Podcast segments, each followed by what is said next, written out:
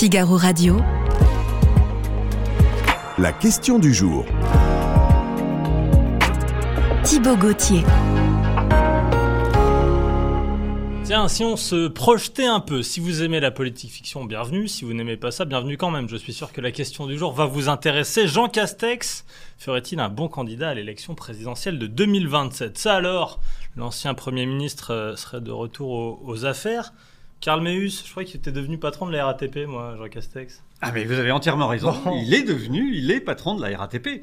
Mais vous savez, c'est pas parce que vous êtes euh, à une position X ou Y que vous ne pouvez pas penser à une autre position quelques années plus tard. Et empêcher que d'autres y pensent pour vous. Parce Oui, qu'en fait, c'est plus ça qui se passe. Oui, on y pense pour lui. Merci Karl d'être ici, rédacteur en chef au, au Figaro Magazine. Bon, Merci déjà, à vous. euh, que fait-il Jean Castex depuis qu'il a quitté Matignon Euh, On peut reprendre le fil. Au début, il s'est mis un peu en retrait de tout, hein, Jean Castex. Oui, de toute façon, à partir du moment où il a été nommé, il a toujours dit euh, que, d'ailleurs, contrairement à ses prédécesseurs, lui connaissait la fin de son activité. Il savait Oui. que, euh, à la fin du quinquennat d'Emmanuel Macron, il partirait. Ça avait été le, un peu euh, le mandat qui lui avait été confié par le président de la République. Et donc, euh, lui ensuite a fait confiance. euh, euh, en l'avenir, puisqu'après Mm. tout, c'est ce qui lui avait permis d'ailleurs d'être à, à Matignon, c'est que lui-même avait été secrétaire général euh, adjoint de l'Élysée. Ensuite, il était parti Sous Sarkozy. sous Sarkozy, pardon, ouais, vous avez raison, à Prades, euh, dans sa ville. Et puis, euh, c'est le confinement qui l'a fait revenir. Oui, c'est ça. Il est, il est, re- il est revenu quoi conseiller. C'était quoi son Bah, il était en charge de la Ah, préparation voilà, ça. de la sortie du, du confinement. Et ça a tellement bien marché, il a tellement hum, été apprécié qu'Emmanuel Macron a pensé à lui pour, pour Matignon. Mais il savait que voilà, sa mission durerait ce, ce temps-là, qu'à partir de la présidentielle, il, il pourrait faire autre chose. Et il, il a toujours aimé euh, cette entreprise publique. Alors on a parlé de lui pour la SNCF, voilà, Oui. parce que le, le côté les trains, le métro, voilà, ça, Oui, ce qui ça semblait plus lui correspondre, parce que je me souviens qu'Emmanuel Macron le prenait pour deux raisons. Parce qu'il n'avait pas d'ambition présidentielle, hein, contrairement à d'autres, pense à Edouard Philippe, parce qu'il était euh, proche des gens, un mec des territoires. Voilà, exactement. Ouais. c'est finalement ce qui lui manquait aussi à Emmanuel Macron. C'est-à-dire qu'on a beaucoup dit un président qui ne connaît pas les territoires, qui n'a jamais été élu local. Euh, et donc, avoir un Jean Castex, lui-même élu euh, local, maire d'une petite ville, Prades, euh, pas loin de, de Perpignan, c'était un moyen de, de se reconnecter avec les territoires. Bon, il quitte Matignon, on le voit disparaître, pas tout à fait, vous vous souvenez, il il y a des photos de lui dans le métro, euh, un peu partout. Alors, c'était à son corps défendant. Euh, Attendez, ah, attendez, c'est pas lui qui a pris la photo, c'est pas lui pas qui a lui. fait prendre la photo. Je suis bien Il se d'accord. trouve que cette photo il- a été publiée. Et comme par hasard, euh, quelques semaines, mois après, il euh, postule. En tout cas, on lui soumet l'idée de devenir président de la RATP. Il y avait un plan com là, quand même. Écoutez, en tout cas, lui euh, assure que non. On peut le croire parce que euh, honnêtement, il n'y a pas, pas besoin de plan com pour être nommé euh, patron de la RATP, puisqu'en l'occurrence, euh, c'est pas à la suite d'un plan com que ça, ça a pu se décider. Donc, euh, on peut lui faire crédit de, de cela, ce qui n'empêche pas qu'il peut penser à d'autres choses pour la suite. La haute autorité de la transparence de la vie publique a failli l'en empêcher, hein, c'est ça De devenir président Bah, de la RATP C'est surtout qu'il y avait un, un problème qui pouvait se poser par rapport au ministre des Transports. C'est là où Ouais, on voit ça. quand même que nos, nos normes, nos réglementations sont un peu compliquées malgré tout. Bon, alors euh, il est dans le, dans le bain, là, euh, Jean Castex, avec la RATP. Beaucoup de choses à faire avec cette entreprise. Problème de recrutement, notamment. Quels sont ses grands projets pour lui, euh, pour la RATP Ah, écoutez, déjà, euh, faire fonctionner ce, ce service public, parce Mm, que euh, l'échéance qui arrive, euh, qui est la plus importante, c'est c'est le 7 mars. Mais ce qu'on ce qu'on oublie, c'est que la date Oui. la plus importante, c'est pas le 7, c'est le 8. C'est-à-dire, est-ce que ça. cette grève va, qui est annoncée pour le 7 comme étant reconductible va non seulement être reconduite, mais va être reconduite dans des proportions qui empêchent la circulation des métros et plus largement des trains, des avions. Euh, c'est tout ça. ça. qui se joue. Oui, il a, Mais- les, il a les mains dans le cambouis euh, d'une certaine manière, alors qu'il n'est plus aux manettes de- du gouvernement et de Oui. la politique traditionnelle d'une certaine manière. Et, et en même temps, ce- ça le dépasse. C'est-à-dire Oui. qu'on voit bien que c'est pas lui, patron de la RATP, qui peut résoudre ce conflit, puisque ce conflit euh, est un conflit lié à la réforme des, Oui, retraites. Est-ce qu'il peut Et mettre donc- de l'huile dans les rouages, dans les discussions? On- Tout le monde le dit, et d'ailleurs les syndicats le disaient. On aime bien discuter avec lui, on aime bien parler avec lui. Il y a plus de rondeur avec lui qu'avec d'autres. Alors oui, et ça c'est quelque chose qui est revenu souvent à Matignon, c'est-à-dire que c'est quelqu'un qui aime bien euh, discuter avec les gens, Mm. les écouter, prendre le temps de parler. Euh, ensuite, ça ne veut pas dire qu'il ne tranche pas, mais euh, voilà, il, il est là aussi pour pacifier. Euh, la RATP, vous vous souvenez, avant qu'il arrive, c'est pas lié à son prédécesseur, mais était dans une tourmente puisqu'il y avait moins de trains, moins de trains en circulation parce qu'il y avait des problèmes d'effectifs, des gens qui n'étaient pas revenus après le Covid, des gens qui se mettaient en, en arrêt maladie, et donc il faut à la fois qu'ils reconstruisent un peu euh, un lien dans l'entreprise et ensuite reconstruire le lien entre l'entreprise et les usagers. Jean Castex ferait-il un bon candidat à l'élection présidentielle de 2027 Bon, euh, Karl, si on parle de ça, c'est qu'il y a des rumeurs. Pourquoi son, son nom ressort là depuis quelques jours Bon, alors c'est peut-être de notre faute aussi, hein, mais si son nom ressort, c'est qu'on a des bruits de couloir. Il y a des bruits de couloir, voilà. Il y a, il y a des gens qui euh, réfléchissent à déjà à 2027. Alors les, pour les Français, c'est loin. On peut se Oui. dire, mais on vient à peine, euh, ça fait même pas encore un an après l'é- l'élection présidentielle de 2022. Mais voilà, il y en a qui se projettent en 2027. Et au fond, ils voient que parmi les, les prétendants, il y en a aucun qui creuse l'écart et il y en a aucun qui peut euh, les, les satisfaire vraiment. Et donc, quand ils regardent le paysage politique et au-delà, ils se disent, mais après tout, euh, Jean Castex ne réunirait-il pas un certain nombre de, de- de conditions qui feraient de lui un bon candidat à l'élection présidentielle? Euh, Quelqu'un qui, on l'a dit, était apprécié. Alors, Oui, il n'était pas non plus dans des popularités exceptionnelles. hein. C'était, voilà, vrai. mais le camp de la Macronie, ce qui est le point essentiel, euh, au moins dans un premier tour, l'appréciait. La question, c'est de savoir pourquoi il l'appréciait. Est-ce qu'il Hmm. l'appréciait parce qu'il avait été choisi par Emmanuel Macron et qu'il ne faisait pas de vagues, ou est-ce qu'il l'appréciait aussi parce que Il était vous- efficace. il était efficace? Mm. Deuxième point. Mais il y a un troisième point Ah, qui était aussi, est-ce qu'il n'était pas apprécié parce que, comme vous l'avez dit très justement, il n'avait pas d'ambition présidentielle. Ah oui. Et donc, au fond, bah, tout le monde l'aimait bien parce qu'il était là. Oui, euh, au service de l'État et pas plus. Exactement. Et, et d'ailleurs, c'est l'image que lui a voulu montrer. Il l'a dit régulièrement. Moi, ça m'intéresse pas. J'ai pas de plan de carrière. Alors, c'est là où peut-être on peut mettre un bémol par Ah, rapport à une ambition présidentielle, c'est que souvent on a dit que pour avoir une ambition présidentielle, il fallait y penser euh, tout le temps, en se rasant selon l'expression de Nicolas Sarkozy. Vous pensez pas à la présidentielle. Voilà, contrairement à vous alors. Oui, peut-être. Mais surtout, il fallait y, y- y penser régulièrement, euh, souvent, et presque ne penser qu'à ça.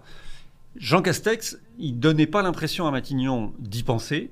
Il ne donne pas l'impression, en ayant accepté de prendre la présidence de la RATP, de se mettre en situation d'y penser. Et d'ailleurs, ceux qui parlent de lui, qui évoquent son nom euh, dans les couloirs euh, de la majorité, quand on les pousse un petit peu en disant, bah, attendez, bon, C'est qu'il y a des gens qui vous parlent, qui vous, qui vous Il y a disent. des gens qui citent Ouais. son nom. Ah bah oui, si nous, journalistes, on, on, on en parle là, c'est qu'il y a, il y a des gens dans Oui, les, je- alors c'est c'est dans les intéressant couloirs du gouvernement, dans la regardent. majorité, qui parlent de lui. D'accord, de savoir comme ça que euh, on essaye toujours de vous donner aux journalistes que ce qu'on aimerait voir à l'avenir, comment ça Bah. se passe. Vous êtes toujours un peu le. Nous, on Le est friands d'informations. ouais, ouais. On est, Mm. voilà. Donc, il y a des gens qui, qui lancent comme ça des ballons d'essai. C'est une manière aussi de voir comment nous, journalistes, on réagit, comment ensuite, s'il y a des papiers ouais. qui sont faits, si une formidable émission comme euh, la vôtre le- en parle, Vous avez raison de le rappeler. Qu'est-ce que ça a comme résonance?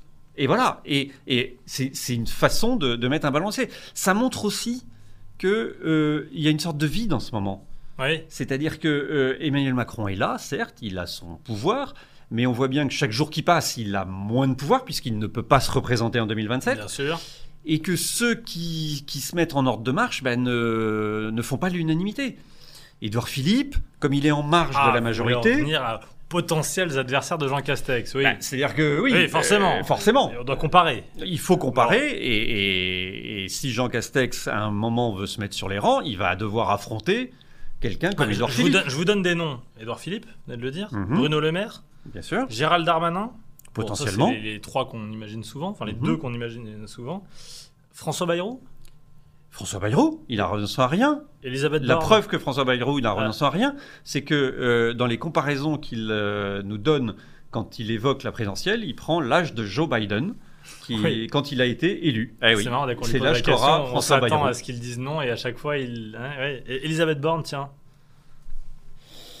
Elisabeth Borne, aujourd'hui, n'est pas du tout là-dedans. Elle, est, euh, elle vient euh, d'être nommée, elle a même pas un an à Matignon. Elle a un obstacle devant elle qui s'appelle la réforme des retraites. Il faut Oui. qu'elle le passe, il faut qu'elle le obstacle. franchisse, voilà, sans difficulté, avec un vote au Sénat et à l'Assemblée. C'est une fois que cet obstacle-là sera franchi que là, elle pourra peut-être envisager quelque chose, se dire pourquoi pas. Euh, tous les premiers ministres sont, sont atteints d'un syndrome, et, qui est le syndrome Georges Pompidou, c'est-à-dire j'ai été à Matignon, que je, suis de sorti de Matignon, et finalement, bah, je peux aller à l'Élysée. Et, et je- Pompidou l'a fait. Do- euh, il l'a fait avec succès assez rapidement. Tout de suite, oui. Et, et c'est quelque chose que, au fond, d'ailleurs, euh, les premiers ministres se disent souvent euh, quand ils se comparent avec l'occupant de, de l'Élysée. Et ils disent, mais c'est moi qui fais tout le boulot. Parce que l'admi- l'administration est, à- vrai. est à Matignon. Hmm. Euh, c'est Matignon qui fait les, les négociations, c'est Matignon qui a l'administration avec le secrétaire général du gouvernement. Et au fond, quand on est à Matignon, on se dit, mais je fais tout le boulot. À l'Élysée, euh, ils font pas grand-chose. Je, je peux très bien euh, passer euh, rive droite. Euh, finalement, je, je ne démériterai pas.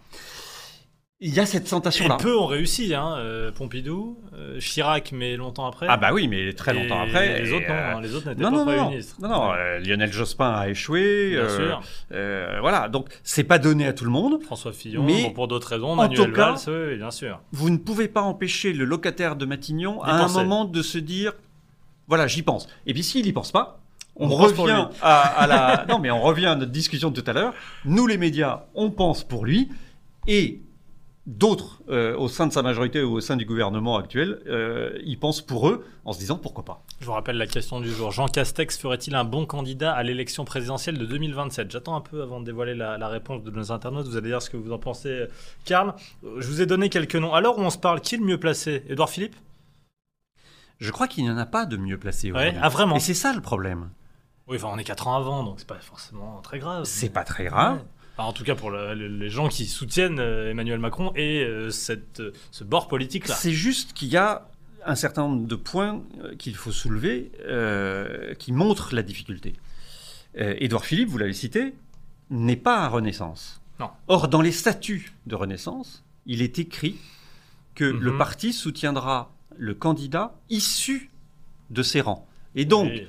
Le ouais, d'accord, les statuts, ça se change. Oui, et puis On est d'accord. Mais aujourd'hui- c'est-à-dire qu'on se souvient très bien que Xavier Bertrand et Valérie Pécresse ont rejoint la droite quand il s'agissait de, po- de postuler à la présidence. Donc, si je suis votre raisonnement, ça veut dire qu'Édouard Philippe doit rejoindre Renaissance, abandonner Horizon. non, mais aujourd'hui, on n'y est pas. Hmm. Aujourd'hui, on est plutôt dans un schéma où Édouard Philippe se met en marge de la majorité, soutient le président de la République, mais fait entendre une petite musique différente.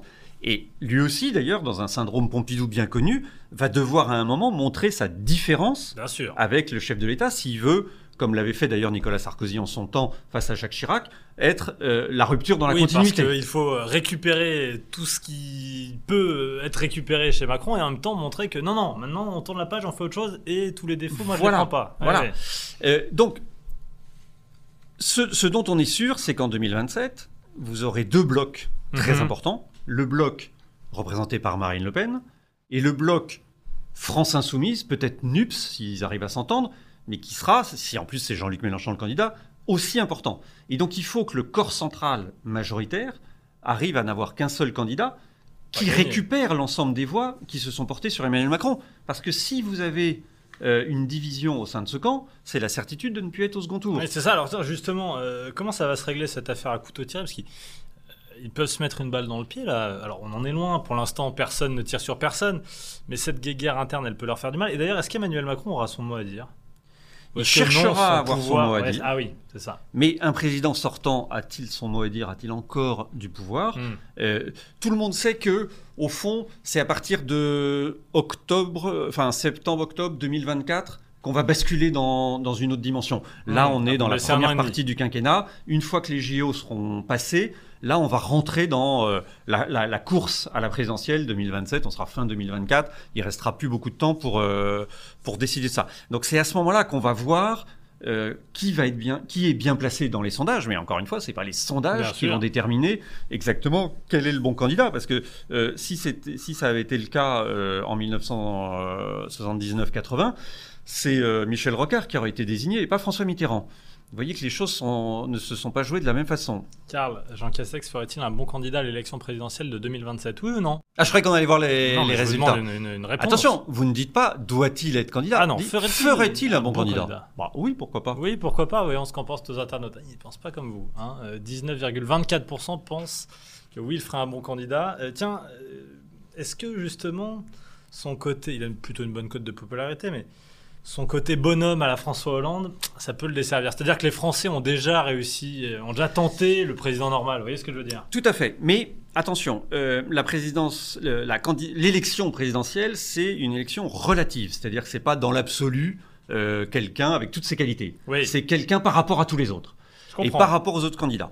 Et ensuite, dans, c'est également relatif par rapport au président précédent, par rapport à ce qu'il a incarné. François Ah, Hollande s'est mis trancher. euh, Mais oui. par rapport- ah oui, alors Mais là, regardez alors là, bien. il sera en opposition complète avec Emmanuel Macron dans le style. si je me Nicolas Sarkozy se fait élire en étant un candidat de rupture qui veut tout réformer par rapport à un Jacques Chirac qu'il a présenté comme un, un roi feignant. François Hollande se présente en candidat normal parce qu'il veut être l'opposé d'un Nicolas. Sarkozy Oui, qui intervenait partout, qui, voilà, qui intervenait. Emmanuel Macron se présente différemment de François Hollande en disant moi je veux faire bousculer tout le système et de droite et de gauche en même temps là où François Hollande était Mm. euh, très à gauche euh, jusqu'à la fin de son quinquennat d'ailleurs euh, négociant avec les radicaux de gauche ça bon donc là les Français vont peut-être chercher aussi quelqu'un qui sera très différent de d'Emmanuel Ouais, Macron très différent, pas forcément dans, dans la façon, dans le fond, dans, le- dans les propositions, mais au moins dans le style. Et là-dessus, bah, Jean Castex peut correspondre. En tout cas, il, il a, comme vous le disiez tout à l'heure, euh, cette connaissance des territoires, cette préoccupation des territoires, cette simplicité, euh, ce, ce contact assez facile avec les gens. Ensuite, la vraie question, parce que c'est- elle est là, c'est est-ce qu'il le veut vraiment Eh oui. et est-ce qu'il est prêt à tout? Parce Et que alors, pour l'instant, il ne s'entoure pas hein, dans ce qu'on dit. hein. Il, il ne s'organise pas. il ne s'organise C'est pas. l'expression, euh, voilà, c'est l'impression qu'il donne.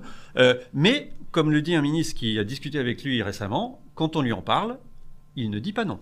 Merci beaucoup, Karl Meus. Vous restez bien énigmatique pour terminer cette question du jour. Merci, Karl, rédacteur en chef au Figaro Magazine. On peut mieux répondre grâce à vous à cette question. Jean Castex ferait-il un bon candidat à l'élection présidentielle de 2027